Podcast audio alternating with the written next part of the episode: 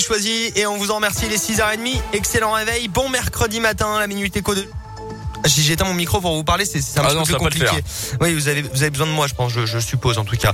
Grand corps malade Kimber Rose pour la suite. La minute éco de Jean-Baptiste Giraud, la météo du jour et celui que vous avez entendu à mes côtés. Colin maintenant pour le journal complet. Bonjour. Bonjour Alexis, bonjour à tous. Et à la une ce matin, l'enquête se poursuit après le drame de Champétière lundi après-midi.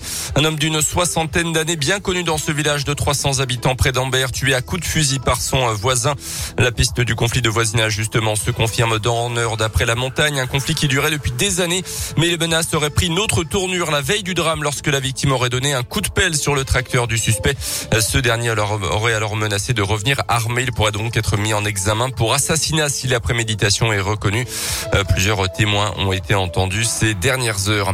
Un homme victime d'un guet-apens rue Saint-Antoine à Clermont samedi après-midi venu pour acheter un scooter mis en vente sur Internet. La victime et un de ses amis également ont été violemment pris à partie par trois individus qui les ont frappés et délestés de 1000 euros en liquide. Rapidement interpellés, les agresseurs âgés de 19, 17 et 16 ans seront jugés en comparution immédiate dans les prochaines heures pour le majeur. Les deux autres mineurs donc sont devant le juge des enfants.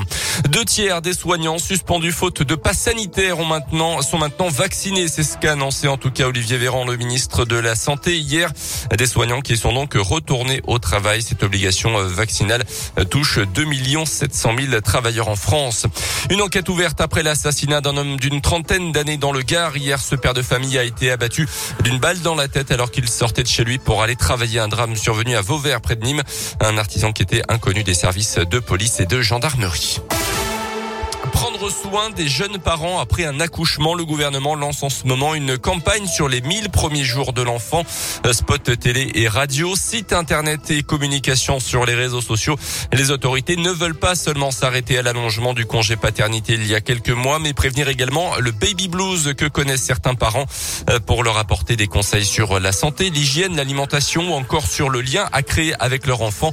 Un entretien post-natal sera désormais mené. Explication d'Adrien Taquet, le secrétaire d'État en charge de l'enfance et des familles. Près de 100 000 femmes, 15 à 20% des femmes de notre pays souffrent de dépression postpartum qui interviennent entre le 5e et le 12e mois après l'accouchement. Et cet entretien post-natal qui est en train d'être voté euh, à l'Assemblée nationale et bientôt au Sénat dans le cadre du projet de loi de financement de la sécurité sociale, il va être obligatoire aussi systématique.